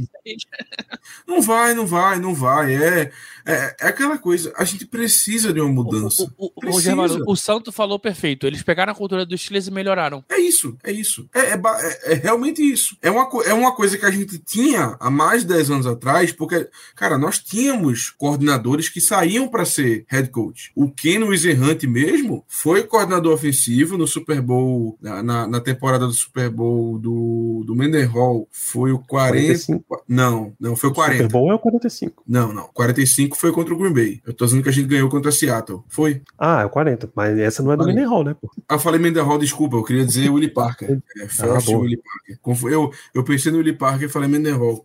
É, cara, o Windsor Hunt era nosso coordenador ofensivo, virou head coach. O Bruce Arians, querendo ou não, foi coordenador ofensivo aqui, depois virou head coach. Tudo bem que não foi exatamente tão direto assim, mas enfim. E assim, então assim, a gente até tinha essa, essa situação, essa cultura, vai, de conseguir é, treinadores que depois gal, é, galgavam seus lugares na liga e por aí vai. Hoje em dia não tem mais isso. Hoje em dia o Steelers, o Steelers virou um cemitério de treinador. O treinador vem aqui para morrer. É isso Não, que calma, acontece. Cemitério não, porque para ser cemitério tem que chegar, tem que chegar morto. Aqui é o abatedouro. Pega o cara vivo e abate. Então, assim, é, é aquela coisa, a gente não consegue gerar nada. O cara, o cara vem pra cá, geralmente cumpre o contrato dele e morre ali. Não tem ele renovado, a gente pega um cara também totalmente aleatório, que ninguém sabe quem é, ninguém sabe onde veio, pra fazer aquilo e não dá em nada, e, e a gente fica nesse ciclo vicioso. É isso que vem acontecendo. Não dá, cara, não dá. E aí, assim, se seja com o Mike Tomlin, seja sem o Mike Tomlin no futuro próximo, nós precisamos mudar isso. O que me deixa um pouco mais feliz é caso o Mike Tomlin decida se aposentar, seja esse ano, seja no final da temporada que vem, aí uma coisa eu, eu lhe garanto: o cargo de treinador do Pittsburgh Steelers vai ser o mais disputado entre todos os candidatos, porque você vir para cá e ter um contrato de 20 anos. E Isso eu te cravo, eu- não, não só isso, mas, cara, a gente tá falando da, se não a maior, a segunda maior franquia da liga, é, com um peso muito grande, que todo mundo quer, quer jogar ou treinar, e aí bota o, o Cowboys junto porque é o time da América e tudo mais, e não tem como não botar junto. É, e eu tenho certeza que vai ter muita gente esperando o Mike Tomlin, tá? Pra tomar uma decisão. Não, Com certeza. absurdo. É, todo, Vai- toda essa vai- conversa vai- a gente vai ter time. conclusão. Não, Então, vai ter time que vai se antecipar e vai contratar cara pior com medo. Mas vai ter muita gente esperando o Mike Tomlin. A gente chegou a essa aí- conclusão num papo de que ele soltou essa notícia pelo, pelo Florio, pelo. O nome do outro maluco? Pelo Jay Glazer, Zé Glazer. porque ele queria meio que. ô, pede pra galera dar uma. Solta essa notícia, deixa a galera dar uma segurada aí, porque eu quero ter todas as opções à minha disposição. Não, e detalhe. Deixa, não, melhor não. melhor não. Não, É, Léo, Só trazer um ponto. É, é que a gente. ajoelhou tem que rezar. Não, eu esqueci, eu esqueci, eu juro que eu esqueci. Juro. Me deu branco. É, mas só trazer um ponto do, do Marvin Lewis, que a gente tinha citado lá atrás. É, eu fui dar uma olhadinha só pra ver qual era o último retrospecto do Marvin Lewis. Marvin Lewis teve sete derrotas seguidas em wildcard. E teve umas também absurdas. Então, assim, e cinco absurdas. literalmente seguidas. A Eu sabia tá que as máquinas não gostavam de Germano, mas o Mel é a primeira vez. É, eu caí aqui, peraí, eu vou, vou arrumar meu celular, já volto. É, cara, não, mas 2011, 12, 13, 14 e 15 foram derrotas seguidas em wildcard. Quantas pro Texans? Tem, tem a lista dos Duas, jogos? duas, duas. duas pro- é, da- das sete, duas pro Texans, duas pro Steelers, Yates uma, já passou uma em pro por cima. O Matt Schaub já passou por cima também. É um negócio de doido. É, mas, é, é, tipo assim, de verdade, espero que o Não chegue nesse nível, mas. É, tá que ele já perdeu cinco seguidas, mas não chegue nesse nível de, de Marvin Lewis, gente. Cara, eu queria. Pô, eu torci tanto pra uma vitóriazinha hoje, cara. A vitóriazinha hoje ia ser tão boa pro Mike Tomlin. Tipo assim, a gente gente ia pegar o né? Ravens, é um jogo. é- era o jogo contra o melhor time da liga por muito. Eu ia confiante, hein? Eu ia confiante. Não, Contra o então, eu Ravens, também ia. confiante. Eu ia. Existia um mundo que a gente tomava uma porrada histórica. Mas eu ia gente ia confiante, o porque, jogo. cara, é um jogo de divisão contra A o gente ia ganhar o Ravens. jogo. A gente ia ganhar o Eu jogo. duvidaria também. Eu E- acho também. e- e se a gente tivesse dois jogos, cara, nossa, tava, tá- seria lindo, seria lindo, de verdade. Seria, é, é- é o- é o, é o Abel Braga depois da derrota. Foi lindo, mas não foi. Infelizmente não foi. Mas enfim, é, se a gente focar mesmo nesse assunto Tomlin, a gente vai muito longe. Esse é o ponto mais de que vamos acompanhar forte as próximas semanas, porque foi- ele sair da coletiva foi um negócio muito, muito esquisito, coisa de pessoas que eu prefiro nem trazer de volta um nome para ver se cai no esquecimento. Então, esse é, esse é o lance inteiro. Esse é o Pittsburgh Steelers. Eu imagino que com o resultado em andamento aí do, do outro jogo de wildcard, né? O, o Bucks está 13 a 3 em cima do Eagles nesse momento. Eles estão no segundo quarto. É de se esperar que o Steelers fique com a pior escolha da, do wildcard? Acho que sim. Porque a, outra- a outra seed 7 passou, foi Green Bay. É, exato. Não, mas a Seed 6 eu acho que foi pior que a gente. O Rams foi pior que a gente. O Rams foi pior. Por quê? Na Ok. NFC, né? No, no, É, o Rams geral, passou com no geral. 9-6, né? Não, o Rams, o, o Rams foi 10-7, mas na força de calendário a gente teve um pouquinho a mais, então a gente E nós ganhamos gente- deles, né? fica atrás deles. A gente provavelmente vai ter É. a pick 20. Isso, perfeito. É, hoje, hoje, hoje, ainda tá Tampa na frente, mas Tampa se, e é essa situação. Se o, o Buccaneers ganhar do Eagles agora, como eles estão ganhando no momento, Rams pick 19, Steelers pick 20. Se o Bucks perder pro Eagles, 19 Tampa Bay, 20 Los Angeles Rams, 21 Pittsburgh Steelers. Tá, é Dá pra, dá, é dá, pra, dá pra sonhar. Fazer, gente, sempre dá pra fazer muita coisa. Quando a gente começar a falar desse assunto de draft, a gente dá de novo uma demonstração do tanto que dá pra fazer em qual, absolutamente qualquer posição do draft. Qualquer uma, você pode fazer muita coisa. Esse, de novo, para com essa conversa de precisa perder um monte de jogo. Olha aí, o Texans foi escolha número 2 e 3 e agora os caras estão no Divisional Round. Tá bom, para com essa conversa, pelo amor de Deus. Mas era só um Stroud aqui. A diferença é o quarterback. Não é necessariamente você ter um monte de. Eu nunca te pedi nada, Danilo. Porra, traz o Stroud pra gente. Leonardo, Baker Mayfield foi a escolha número 1. Um. Cleveland Browns. Não, mas o que é que o Browns fez não, com o Baker ah, Mayfield? Tá, ah, tá, não. Eu ia perguntar onde é que é cena. é, teremos um, teremos um, teremos longos meses. A off-season é longa, cheia de curva, cheia de mistérios. Tem muita coisa pra discutir. Mas eu acho que a gente pode recolher, recolher a, a barraca aqui recolher, e fechar para a gente poder sofrer em paz. Deixa eu te fazer uma pergunta antes de recolher, Danilo. Ah, pô, Voltamos em fevereiro, caso nada aconteça? Uh, eu acho que a gente, que a nossa programação para as próximas semanas é o seguinte. Não nessa terça, porque, cacete, a gente já, já fala disso amanhã, é, é demais. Semana que vem, quer dizer, a gente tem três temas, uns três pautas se nada extraordinário acontecer. Eleição de melhores e piores da temporada. Com certeza vai rolar. Já tem uns convidados extras para a gente bater esse papo. É, o resumo da temporada, né, que eu acho que não vai, não vai valer muito a pena a gente fazer, e as, as decisões de off-season. No mínimo, essas três a gente conversa aí. Decisão de off-season é quem são os free agents desse time, quem é que traz, quem é que não traz, é, nesse todo. É, é tem até dois desse, né? Aí. Porque tem um desse para coaching staff, que a gente não tem um coordenador ofensivo hoje, é, isso é um fato. E, e, tem um desse para. E aí eu tô, tô ignorando o fator é, Mike Tomlin. Mike, tô contando o Mike Tomlin no time e a gente já tem uma conversa aí. Tem uma Ô, de Léo, time também. Ô, Léo, eu realmente não queria ser o Omar Khan nessa, nessa situação, viu? Ah, eu queria. Não, imagina, imagina o cara chegando para entrevistar um potencial coordenador ofensivo e dizer assim: olha, a gente tá procurando alguém para uma vaga que vai ter como quarterback Mason Rudolph e Kenny Pickett. E a gente não vai escolher um cara na primeira rodada. Simplesmente não vamos. E aí pega essa bomba aí para tu. Complicado, né? Escolhei. Olha, olha, olha, olha. Tanta coisa que, que dá para fazer com esse time, bicho. Seja, a galera nem imagina. Absolutamente nem imagina. É, tem uma, tem uma ótima que a gente vai, vai discutir, por exemplo, mas essa a gente só vai discutir internamente, não trazer pro programa. Eu, eu tava vendo ontem o jogo e aquele menino. Não, tava vendo o resumo ontem de Chiefs e Dolphins, que foi no sábado. E eles estavam comentando sobre o Rashid Rice, o adversário, é calor e tal. E aí eu me, eu me peguei perguntando, pô, a gente, a gente fez um monte de mock, por exemplo, esse ano. Algum dos nossos mocks foi muito melhor do que o que o Steelers fez de verdade? Boa pauta, hein?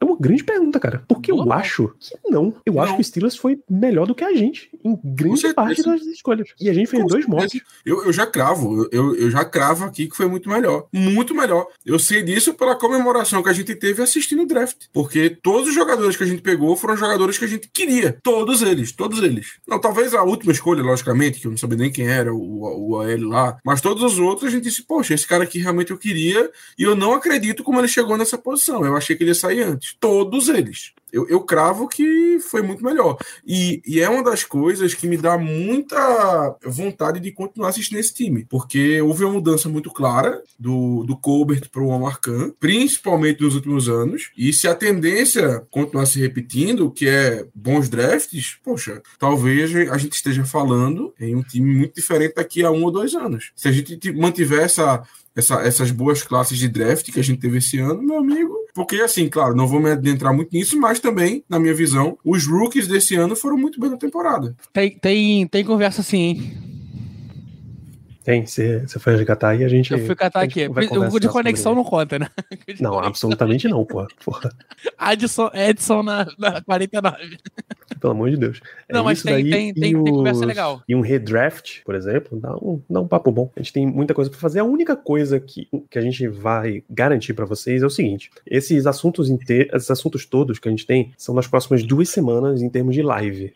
Porque em é, duas semanas a gente folga uma, na verdade a gente tem três semanas para fazer isso. A semana do Divisional Round, a semana da final de conferência e a semana do Pro Bowl. Tá? Porque em quatro semanas a gente tem o Super Bowl 58. E Super Bowl 58 a gente não vai estar tá fazendo absolutamente nada de, de live, de podcast, porque estaremos no NFL em Brasa, tá? um evento de São Paulo para assistir o Super Bowl. E uma vez que estaremos por lá, pelo menos nessa chamada, Léo, Melina e eu estaremos por lá. Creio que Nájila vai estar junto com a gente.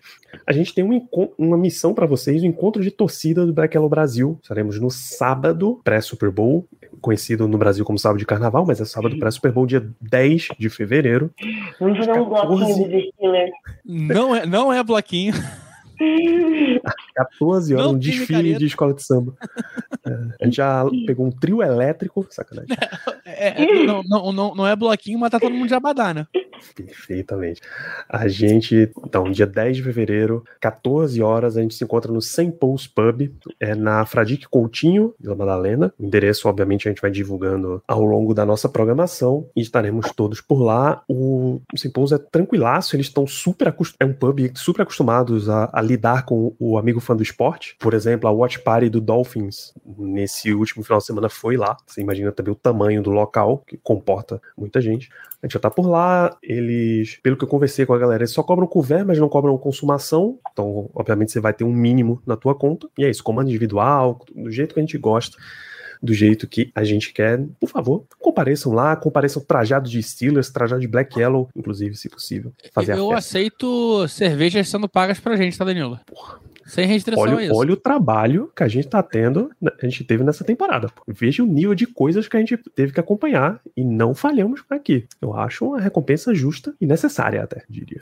Eu, eu queria fazer um pedido. Quem puder comparecer, por favor, compareça. E quem puder comparecer, dê um abraço muito apertado em Léo Lima, por favor, que infelizmente não vou poder fazer isso dessa vez, mas peço aí encarecidamente a, a, a quem for que faça isso. Eu, eu, eu, já vou aproveitar, Danilo. Que eu, eu tô prometendo uma surpresa há um tempão. Falei que quando acabasse temporada eu ia falar. A hora é essa, acabou a temporada. Teremos draft, draft presencial Black Yellow, tá? Teremos draft presencial. Eu e Melina estamos indo para Recife. E de Recife vamos todos para onde, irmão? Paraíba?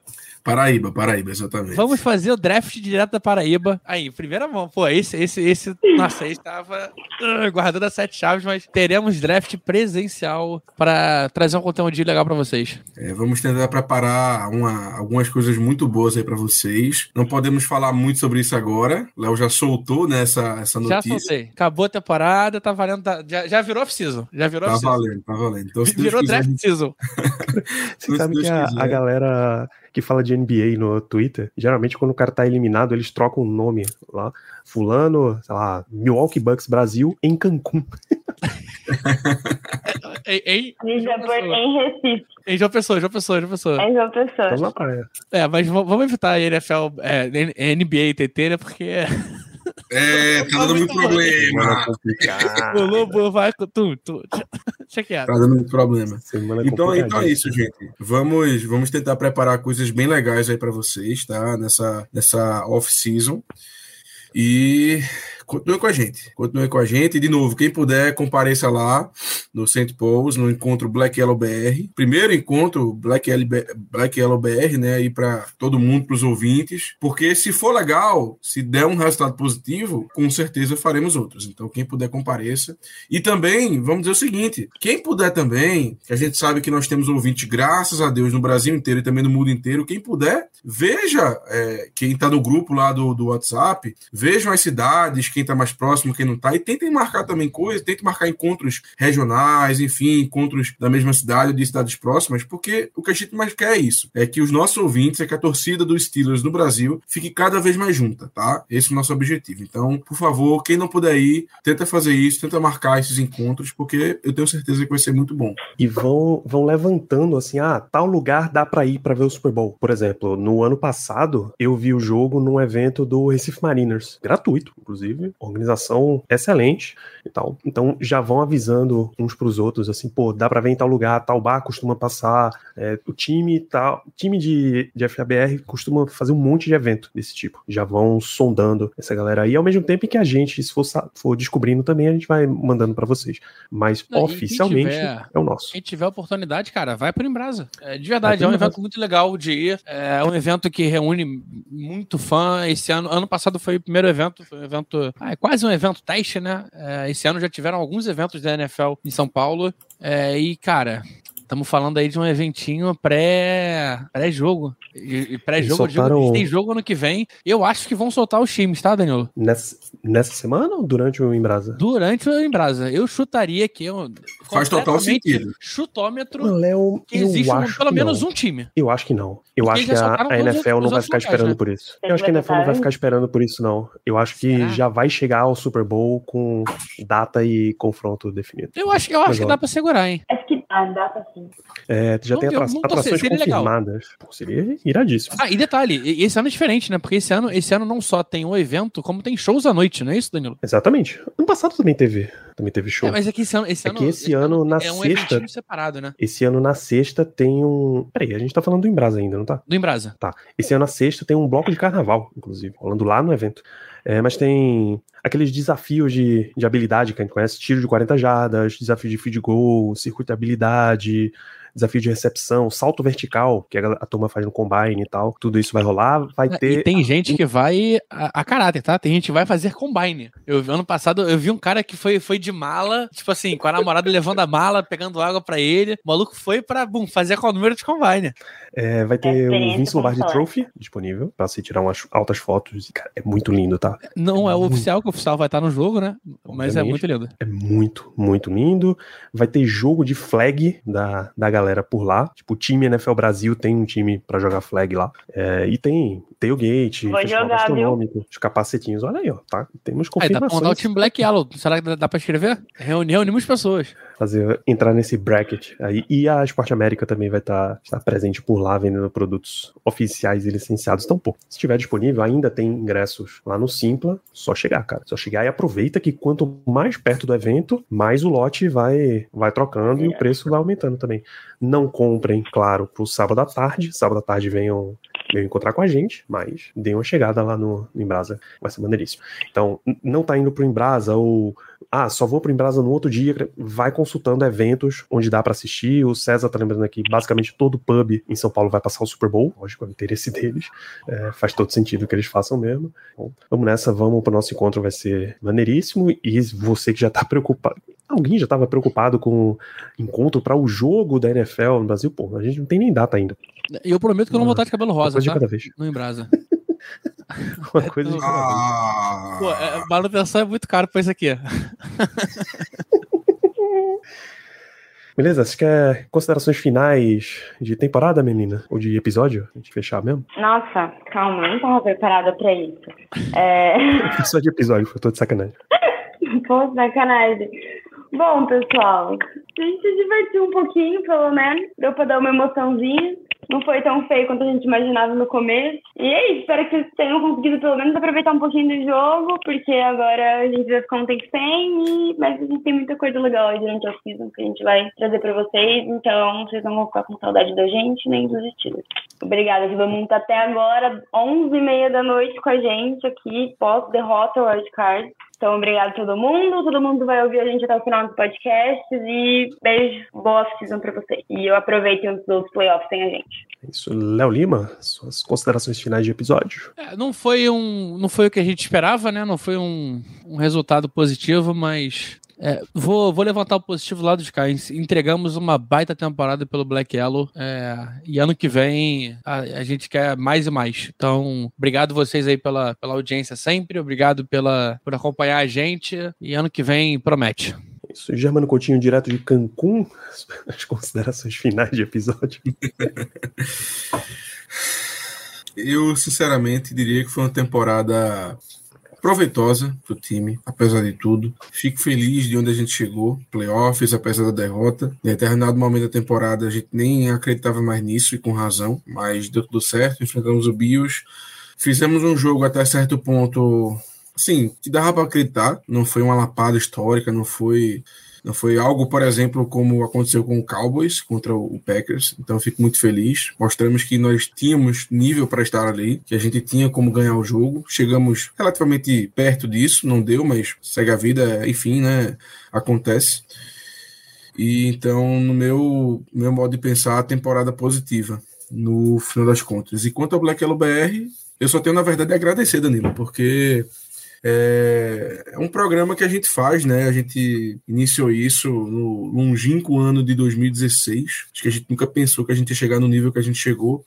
E a gente só chegou aqui hoje por conta de vocês, ouvintes. Afinal de contas, é como a gente sempre fala, a gente faz isso aqui por vocês e para vocês. Então, nós só continuamos com isso porque a gente está tendo retorno, a gente vê o quanto vocês gostam do nosso programa. Não vou mentir, também é um hobby para a gente, é um lugar que a gente usa, é um, é um espaço né, que a gente usa para desopilar, para conversar, para rir, para brincar. A gente tem criado amizades verdadeiras nesse programa, uma coisa muito legal, a gente tem muito companheirismo aqui. Então, fico feliz com mais uma temporada completa do Black Yellow. A gente sempre tenta, é nosso, sempre é nosso intuito melhorar e nós contamos com a ajuda de vocês, ouvintes, para que a gente possa continuar com esse projeto que cada vez mais vem dando certo. Então é isso, um grande abraço, here we go e até os próximos programas. Isso, nos vemos nos próximos programas, nos vemos com eu, eu gosto desse clima de, de fim de temporada porque a gente acabou de, de falar uma, uma parada grande, de ter primeiro encontro de torcida, é um negócio grande, mas ainda tem coisas grandes para vir por aí, tá? Não, não desgrudem da audiência que a gente tem uns negócios maneiro para trazer para vocês, que não serão revelados nesse episódio, porque este a gente está fechando, a gente se vê na semana que vem ainda ao vivo aqui na Twitch e em muitos podcasts que virão por aí. Grande, grande abraço para vocês, obrigado por mais uma temporada temporada e vamos nessa. Até lá.